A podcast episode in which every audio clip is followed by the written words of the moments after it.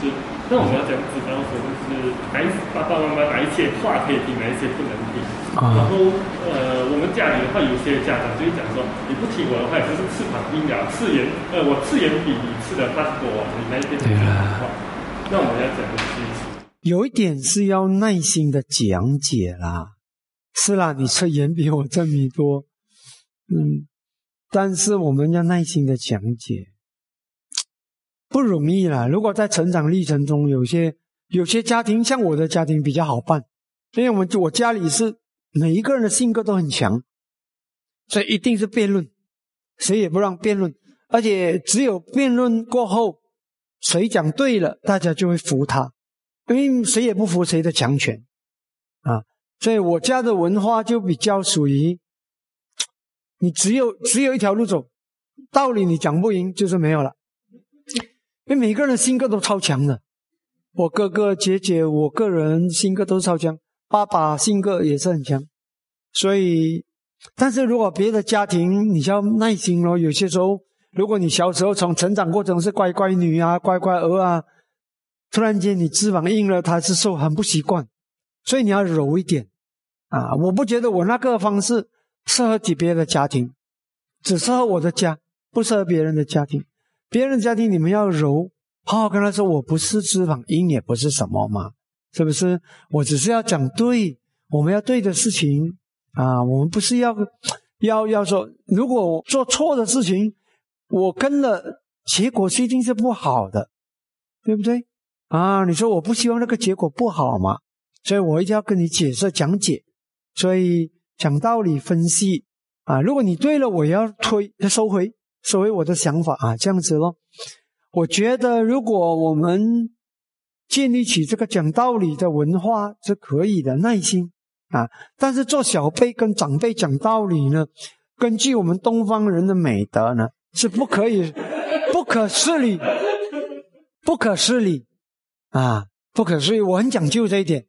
我对长辈讲道理呢，我是不让的，但是我一定确保我不失礼，跟长辈不失礼啊，跟小辈呢，有时候就是哎不对，骂骂一下啊，我们还是东方人嘛，呃呃责备一下啊。但是对长辈呢，我就一定要那个礼节，我从来不犯。礼节总是有节有礼啊，这样，这是我们东方人的文化，还是要尊重一下啊。所以跟长辈讲话要很声调，要注意一下哦啊，但是要不卑不吭啊，就是我我我好好的柔柔的讲，但是呢，就是是道理的，我也不能让，不能随便让。啊，这样子就可以了，就不错了啊。如果是呃，他已经就是他他习惯了这样子的生活方式，然后他虽然有听进去，他也想改变，可是他已经习惯，例如说呃吸毒啊，嗯。还是酗酒过后，他不自觉的会去做伤害他人的方式呢，我们是应该要怎么去改变？不要想改变别人，先改改变自己。但是如果能够帮到他，是可以啦，啊，像我最近帮一个人，他是也是酗酒，很严重，然后我就叫人家托人家把一个一串念珠带给他，戴他手腕上，啊，那个人他是对佛教是蛮有信心，但是他自己就是酗酒到在那种寒冷的地方啊，可以醉到忘了。就这样子躺在街上，就这样子睡躺下去，要人家把他抬回去，严重到这种地步。然后呢，但是我知道他很恭敬我啊。我去托钵的时候啊，在这个是喜马拉雅山呐、在雪山啊，在托钵的时候呢，他会呃请我去，他去亲自煮给我吃。所以人是好的，但是那个心里没有那个处理痛苦的能力，他就一苦的时候就只能喝酒。所以，因为我给他一串念珠，我叫他念念一些什么，你爱念什么都好了，佛号啊，什么都好啊，念。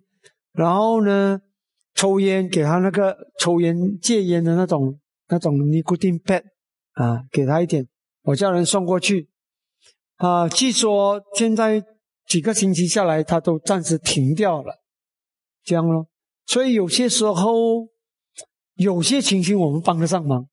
啊，这种人，这种情形是条件是，比如他对我很恭敬，他对我很恭敬，所以我讲的话他也比较听，所以就可能有这个作用。但是也不是每一个人你能够这样子起作用的，啊，不是每一个人，所以不能人就没办法咯，明白吗？啊，尽量了，有些时候尽量，嗯，有些时候也不是讲佛法，有时候我们只是讲那个，你这样子做，并没有把东西变得更好，你这样子做东西会变得更糟，你也不能解决问题，那你能不能克服一下啊？这样子，给他，呃，这样子，嗯，像比如说打电子游戏很沉迷的很严重的孩子，我以前就是我的外甥，我就啊陪他做运动，带他爬山。啊，他的心就开了，啊，慢慢他就暂时就戒掉了，啊，戒掉。后来当然因为又回到世俗，那又没有办法，又染上那个习惯。所以有些时候要用智慧了，看怎么样去帮。但你不要以为你可以改变全部人，啊，也根据你对他的了解，对了解很重要。你要了解他的性格，然后也了解你个人的强点，然后呢，了解你跟他的缘分。然后呢，过后你才可以帮到他的，啊，那我可以再问一下，就跟你讲一下，就我遇过的，就是我一个朋友是真的是跟他很好那种，可是呃，我们上课做了三个，我们都知道不可以跟他一组的那一种。哦哦。然后这样的话，你说我们没有办法去改变他了，那我们就直接不跟他一组，这样子对的方法来的，就好像在花钱觉得是有点不好。我给你一个生命的哲学了，哦。你就所有的问题，你只要用这个标准看一下，你就拿到答案了。一动或一静，生命只有动跟静两种动作，对吧？静就是什么都不做，动就是做。一动或一静，让一切变得更好，或不更糟；让一切变得更好，或不更糟。那你问了，跟这个朋这个同学做 assignment，怎样是更好？怎样不更糟？嗯。如果你觉得，比如说，如果你自己觉得自己自信我很强，你帮不上我，我自己也可以解决一个很好的 assignment。那我能够不被你拉倒，我拉你一把，那一加一大于二，你没有被拉倒，你把他拉上来，可以啊，何妨？即使是你很懒惰做 research，你很懒惰做没关系，就凭我一个人的力量，我就可以做好好。我不需要到你帮忙，但是我可以帮到你。啊，如果你有这个能力，那好，那就是你能够因为成为他的组员，他懒惰，他不不负责任，但是你还可以把他拉起来，啊，影响到他，这个可以，啊，如果你觉得你需要的是一个可以跟你配合，你自己力量不够，那么你觉得他他把你拉倒了，他这个也要受一点教训，每天依赖别人依赖惯了可能不好，那可能就给你受一点教训哦。那我自己搞定自己，让你试试看，看你以后，没有人要跟你做朋友，没有人要跟你垂主，你自己会可能要人有些时候呢，是需要一些因果的教训的。所以有一句英文话叫做 “The best way to teach a fool is to let him have his way”。教育愚人最好的方法就是让他为所欲为，就是你要愚痴下去，我就让你受你自己的愚痴所带来的果报。然后呢，你受了教训，你才会醒啊！如果我天天被你吸血，那你以后你就习惯了，我就要吸血啊！我有时不给你吸血的机会，那你自己要检讨一下，我是不是要自力更生？这样子啊！所以有些时候也不是说狠心，他早一点得到他因果的教训，好过他未来长期的依赖，害了害了他自己，以后没有生存的能力。他现在 fail，他留记好过他以后出去外面继续靠骗过日子，对吗？没有能力，没有才干，竟然担起一个重要的责任，怎么办？明白吗？